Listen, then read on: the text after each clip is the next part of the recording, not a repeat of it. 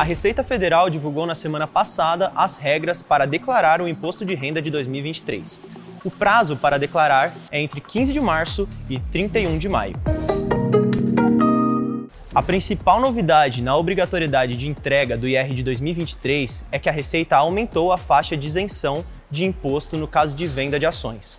O valor total, que antes era de 20 mil reais, passou para 40 mil reais. Para declarar o imposto de renda, os investidores devem se atentar a vários quesitos, entre eles, ter recebido rendimentos tributáveis superiores a R$ 28.559,70 ter recebido rendimentos isentos, não tributáveis ou tributados exclusivamente na fonte, superiores a 40 mil reais. Ou então ter realizado operações de vendas em bolsas de valores, mercadorias e futuros superiores a 40 mil.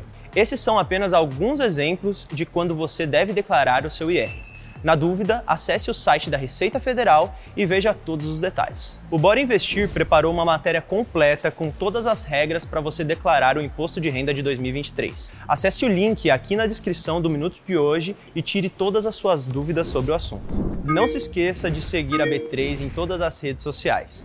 Boa noite, bons negócios e até amanhã.